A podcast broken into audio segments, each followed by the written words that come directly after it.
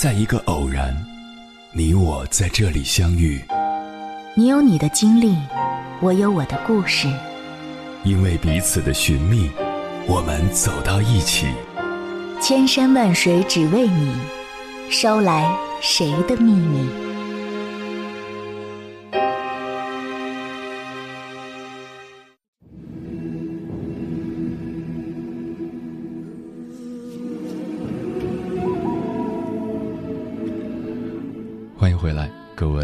行者，这里是正在直播的中国交通广播，千山万水只为你，深夜不孤单。我是迎波，绰号鸭先生。我要以黑夜为翅膀，带你在电波中自在飞翔。之前有个在名校读商科大三的小妹妹来问我，听说 sex 也算是投行圈女生的软实力之一。我听了，暗暗吃惊。如今的孩子都这么早熟吗？不仅把学历和社会实践准备好，还早早对职场潜规则有了自己的规划。但职场有潜规则吗？我们是法治国家，这个时代还会有哪个机构、个人敢明目张胆地强迫民女吗？当我们仔细去看所谓职场潜规则高发的行业，就会发现，他们大多是高薪、体面。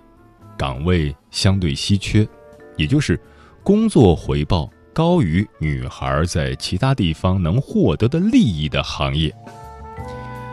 你不可能听说进富士康当流水线女工还需要跟组长睡，但是当部分事业单位女员工的薪酬过万以后，你会发现他们的姿色有了大幅度提高，有关他们的桃色传闻。也开始多了起来。接下来，千山万水只为你，跟朋友们分享的文章名字叫《没有任何工作值得用尊严去交换》，作者桌子先生。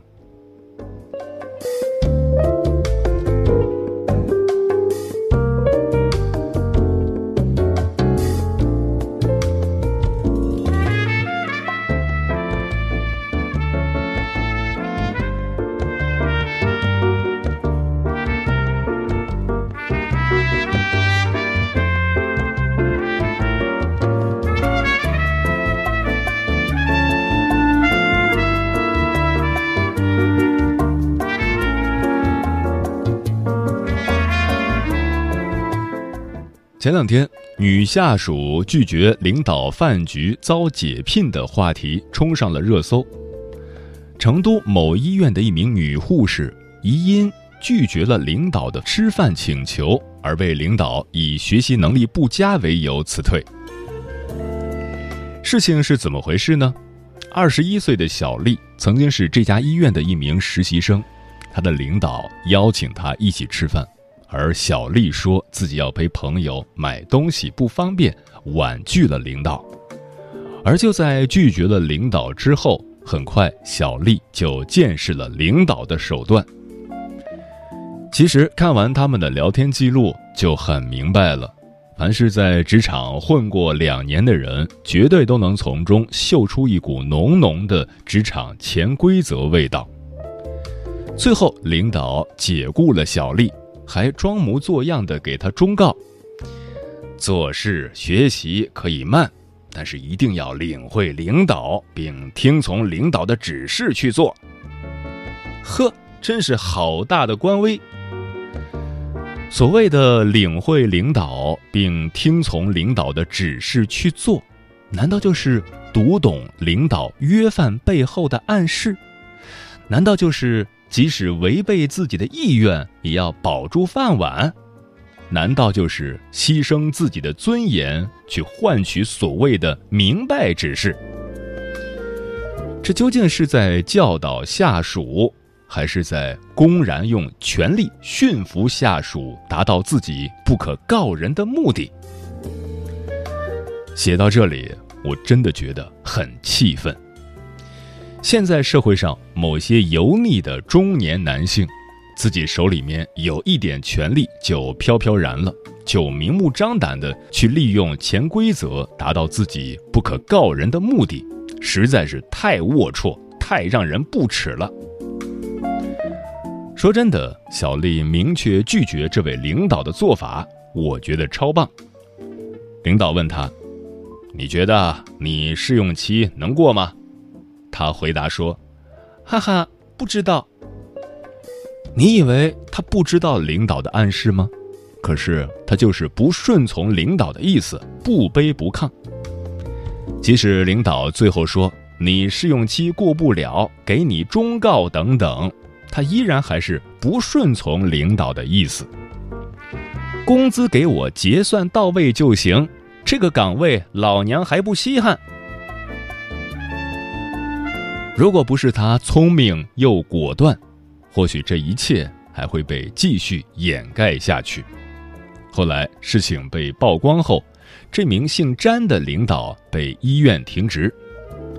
医院方面对詹主任进行了调查，发现他还约过另外两名女护士。看得出来，他是在广撒网。如果小丽第一次就顺从他的暗示，恐怕这样的事情会常有发生，严重影响他的生活，带给他的就是无尽的深渊。幸运的是，小丽并没有屈服于他的魔爪。然而，詹主任这样的职场潜规则其实并不在少数。新浪新闻发起过一项提问，问大家是否遭遇过职场潜规则。五点七万人投票，三万多人选择了有。但是，在这遭遇过潜规则的三万多人中，只有一半的人选择了大胆举报，还有一半的人因为种种原因选择了忍气吞声。然而，实际上息事宁人在潜规则这件事上并没有太大作用。你越忍气吞声，越息事宁人，对方就会变得越嚣张，越肆无忌惮。其实很多人都是在慢慢试探，一步步伸出自己的触角。你没有提出拒绝，他就会觉得自己得到了正面的信号，然后变本加厉，越来越猖狂。所以，最好的方法就是。一开始就提出拒绝，宁死不屈。这样，你遇到的性骚扰和职场潜规则就会越来越少。如果忍气吞声的话，这样的事情还会大量发生。要知道，柿子都捡软的捏。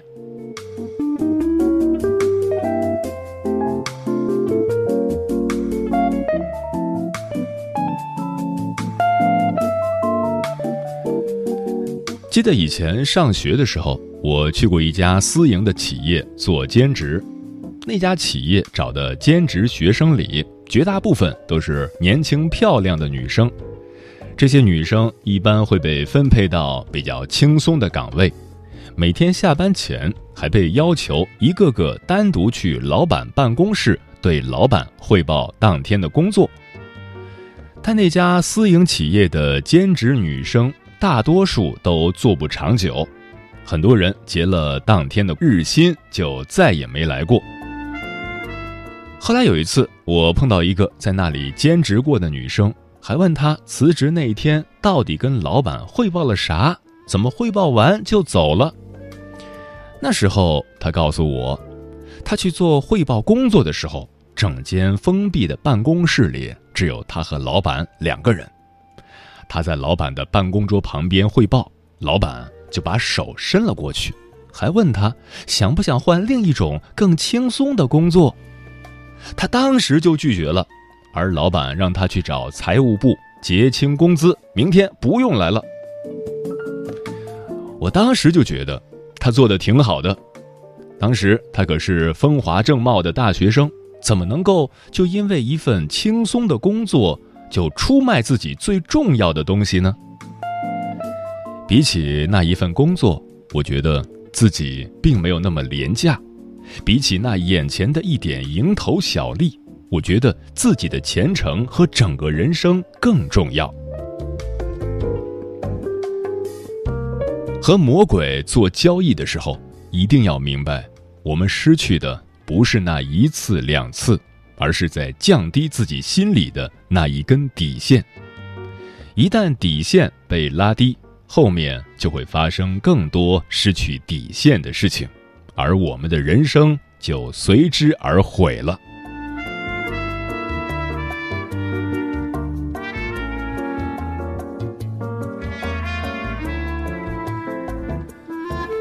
作者老 A 曾经写过一个被领导潜规则的女同事悲凉的一生。这个女同事是体制内样貌比较出色的一个女性，领导下去检查工作时带着她，让她觉得自己在别人前面很威风。领导主动询问她的家庭状况，送小钱，给小物，美其名曰“大哥关怀”。外出学习，待一般人中必有他，并且主动邀功说：“是我安排你出来，出来见世面。”即使划分工作小组的时候，也会悄无声息地把他归到自己这组。工作上暗暗呵护，工作下关怀备至。这名女同事没有抵抗住他的攻势，在日积月累中慢慢屈服了。确实，这个女同事得到了更多的东西，工作上的、生活上的。可是，这个领导是有老婆的，而这个女同事是有男朋友的。最后，事情闹大之后，女同事的名声臭了。后来，领导安排她去了一个清闲的部门，再后来找了个男人结婚，结婚半年后就离婚了，原因是。这个女同事有前科和名声太差，这个男人的压力太大。不久后，领导因为贪污腐败被抓了，而这个女同事又跟了别的领导。女人花摇曳在红尘中，飘飘荡荡。十几年过去后，她年老色衰，最后什么都没有留下。后来。他想为自己下半辈子着想，就利用公职谋取私利。虽然金额不多，但是被开除公职，还被判了刑。一个女人，多么可悲的一生！其实，这个女同事的人生，从她接受领导潜规则的那一刻起，就注定了人生走向。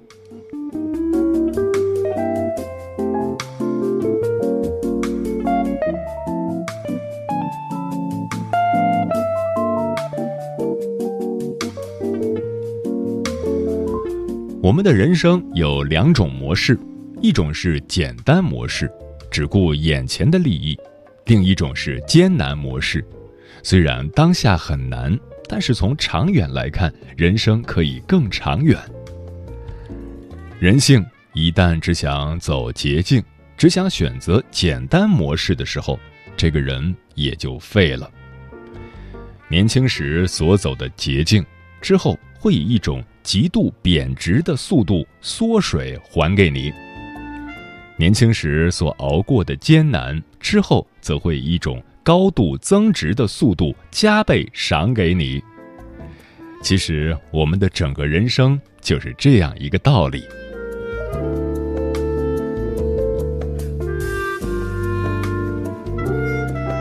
在知乎上有人问：“被领导暗示潜规则怎么办？”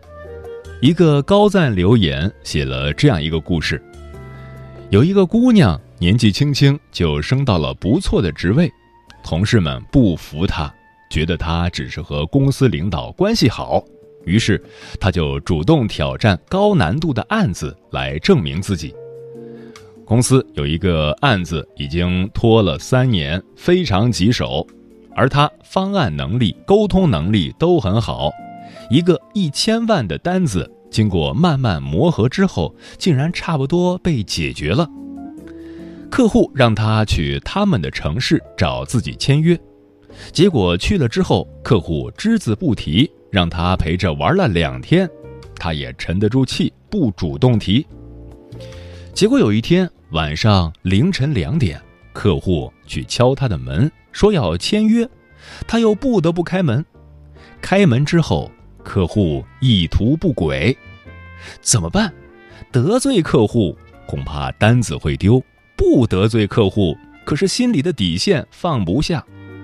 但是他没有丝毫犹豫，一伸脚让客户摔了个大马哈，然后假惺惺地问人家：“是不是酒喝的有点多？”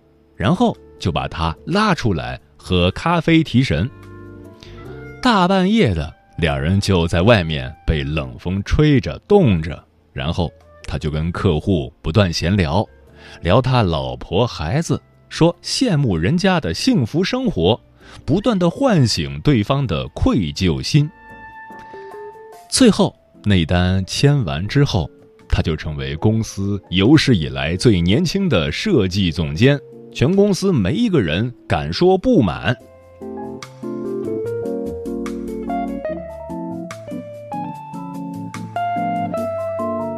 很多时候，其实我们是有更多的选择的，需要你开发自己的聪明才智。不一定非要靠出卖自己的身体或意志去换取什么东西。没有潜规则，一样可以走得顺顺当当。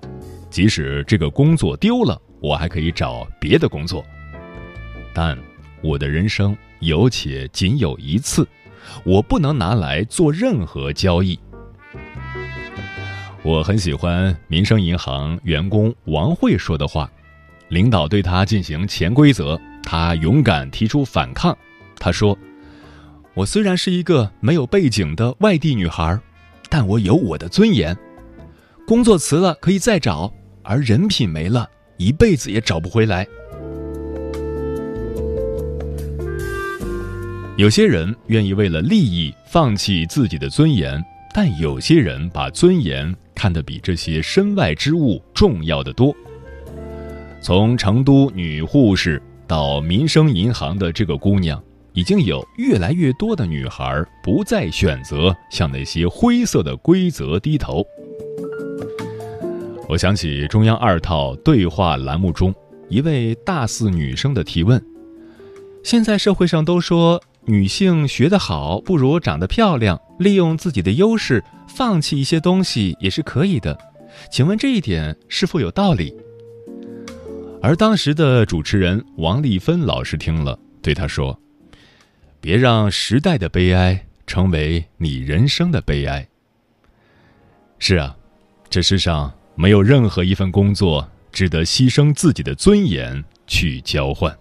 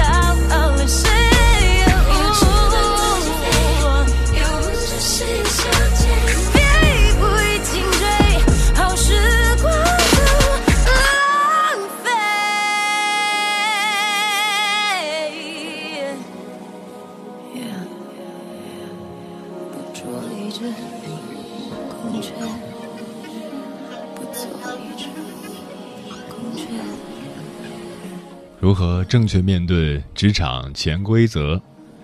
听友梦迪说：“我承认职场潜规则是确实存在的，但更多的还是取决于被潜规则的人的态度。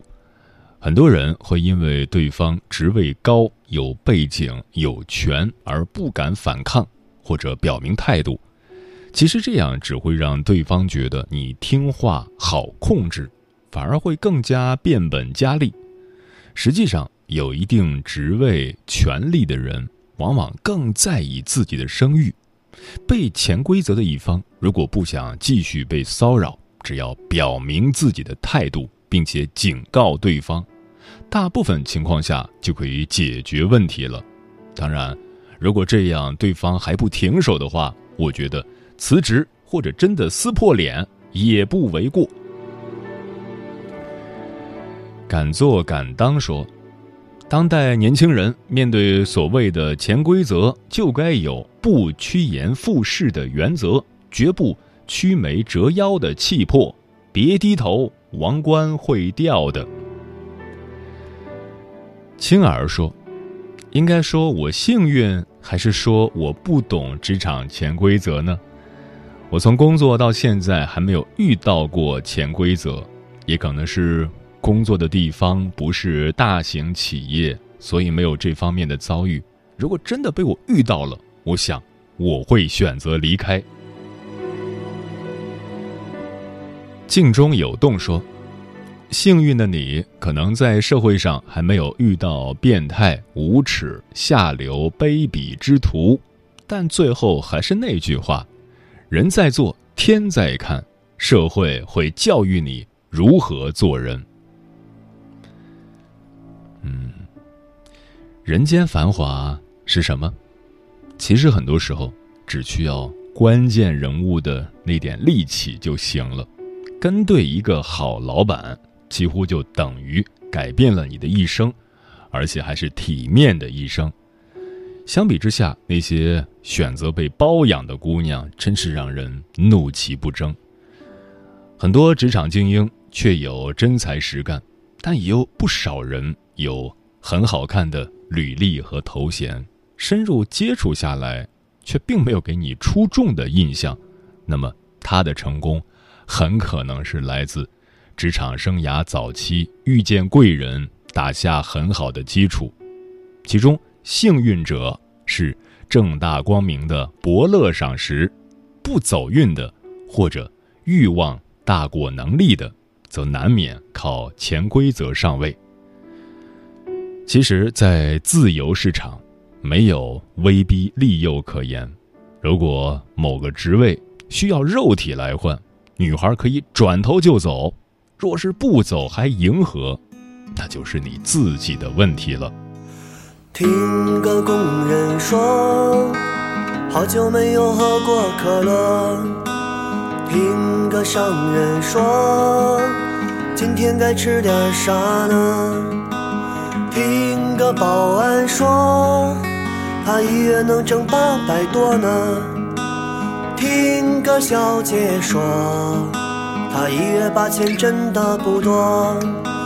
听个要饭的说，他手机换了好几个。听个下岗的说，他户籍都还没有用过。听个暴发户说。只有那本能配得上我。听个铁路工人说，我骑了半辈子飞鸽。听个的哥说，我睁眼就欠二百多。听个警察说，我一年罚他几万多。听个小伙子说，要找对象得先有辆车。听个大姑娘说，你没钱就别把我摸。听个小学生说，妈妈我就要这个那个。听个大学生说，吃的不贵，爸爸放心呐。听个孩子说，是哪颗的有我多？又听个孩子说，我好想有一个课桌。听个老摇滚说，无房无车无存折。听个小歌星说，千八百万有什么？听个大文人说，当代诗歌是片沙漠。听个小诗人说，饿死我也不写小说。听个网络歌手说，我一首两个喝遍中国。听个穷画家说，我一千张画没人懂得。听个破导演说。拍戏就问潜规则，听个烂演员说，想成名你得舍得。听个老北京说，爱新觉罗全聚德。听个新游客说，北京烤鸭金边客。听个城里人说，明年他一定如何如何。听个乡下人说，今年的收成挺多。听个混子说，有事咱就酒桌上磕。听个傻子说，吃饱不饿我就快乐着。听个疯子说，我要革命我要解脱。听个瞎子说。是谁在唱这首破歌？